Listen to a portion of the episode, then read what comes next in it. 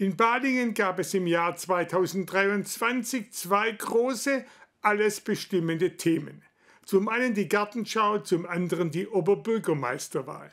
Bei dieser Wahl setzte sich Dirk Abel im zweiten Wahlgang durch.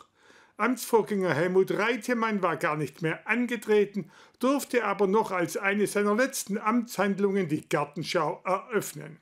Seit deren Ende ist in Balingen wieder der Alltag eingekehrt und die Stadt beschäftigt sich mit Themen wie Haushaltsschulden, Kinderbetreuung und Energiewende. Es war ein schönes Jahr für Balingen. Die Stadt konnte sich von ihrer schönsten Seite zeigen und stand landesweit im Rampenlicht. Knapp 500.000 Besucher kamen, rund 3,6 Millionen Euro wurden durch Ticketverkäufe eingenommen.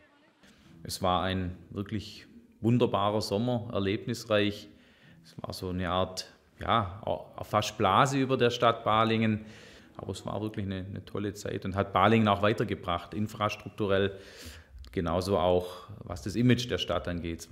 Doch einiges, was die Gartenschau gebracht hatte, soll bleiben. Vor allem die neu gestalteten Grünanlagen, die neuen Wege und Sichtachsen, aber auch die Plaza, wo weiterhin Veranstaltungen stattfinden sollen.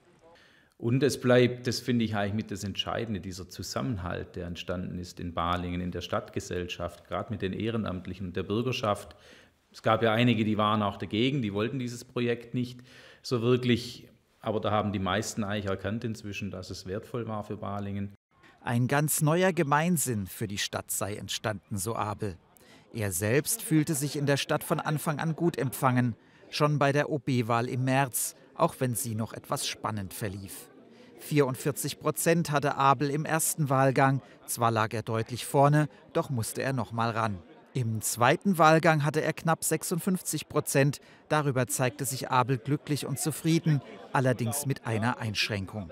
Was ich mir gewünscht hätte, wäre vielleicht doch noch eine etwas höhere Wahlbeteiligung gewesen. Wobei ja, da muss man ehrlicherweise konstatieren, wenn man andere große Kreisstädte anschaut, da war Balingen jetzt was den Durchschnitt angeht, nicht sehr viel schlechter. Aber wir wollen ja nicht der Durchschnitt sein, wir wollen besser als der Durchschnitt sein. Amtsvorgänger Helmut Reitemann wurde im Mai verabschiedet und bekam Standing Ovations. Abel dagegen verzichtete auf eine feierliche Amtseinsetzung aus familiären Gründen. Das wurde in der Bürgerschaft respektiert und akzeptiert. Ich hatte ja in der Familie ein recht schweres Ereignis mit meiner Tochter, die immer noch in einer Reha-Klinik ist und neurologisch äh, behandelt werden muss.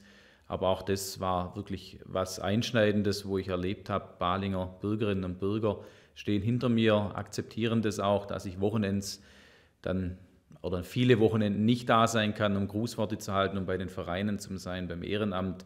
Doch jetzt, nach Amtsantritt und Gartenschau, kehrt in Balingen der Alltag wieder ein. Der Haushalt erfordert die Aufmerksamkeit von OB und Gemeinderat, wie in anderen Kommunen auch, eine Herausforderung. Es sieht nicht gut aus, sondern wir haben für Balingen dieses Jahr schon ein Defizit von drei Millionen Euro eingeplant. Ich war selber ja mal Gemeinderat in einer Stadt nicht weit weg von hier. Da war es immer so, dass man hoffen konnte, es wird besser im Laufe des Jahres. Das wird jetzt in Balingen nicht so sein. Viel zu tun gibt es für den Balinger OB auch beim Thema Kinderbetreuung, insbesondere beim Rechtsanspruch auf Ganztagesbetreuung. Für mich immer noch ein Ärgernis, nicht der Rechtsanspruch als solcher, dass der geschaffen wurde, der ist in der Sache natürlich berechtigt, dass man auch an Grundschulen Kinder betreuen kann bis zur vierten Klasse. Aber wir wissen bis heute nicht, was genau eigentlich gefördert wird. Was bekommen wir vom Bund, vom Land, wie viel Geld? Das heißt immer 70 Prozent, aber es gibt noch keine Förderrichtlinien. Das dritte große Thema für kommendes Jahr neben Haushalt und Kinderbetreuung ist die Energiewende. So wie hier auf dem Himmelberg bei Melchingen sollen auch in Balingen Windkraftanlagen entstehen. Und da wird für uns schon ein zentrales Projekt sein, hier auf der Gemarkung Balingen im Ostdorfer Wald. Das ist mein großes Ziel, da bis zu drei Windräder hinzubekommen, dass wir da vorankommen mit der Energiewende und natürlich auch die ganzen Möglichkeiten in der Stadt nutzen, was Photovoltaik angeht. Kulturell war im vergangenen Jahr einiges geboten. Die World Press Fotoausstellung hatte 5000 Besucher in die Stadthalle gelockt und neben den 1000 Veranstaltungen der Gartenschau ragte auch das Marktplatz Open Air als Highlight heraus. Im kommenden Jahr ist es vor allem die Janosch-Ausstellung in der Stadthalle, die im Sommer Kulturbegeisterte nach Balingen locken soll. Doch das ist noch lange nicht alles. Klar ist, Die Stadthalle soll kulturelles Herz Balingens bleiben, aber es gibt außerdem noch mehr. Wir möchten gern unser Kulturfestival etwas erweitern und schon ein paar Wochen vorher auf der Plaza, also auf dem ehemaligen Plaza Gartenschauplatz hier drüben, ähm, Musik, äh, Kabarett, Kulturangebote machen.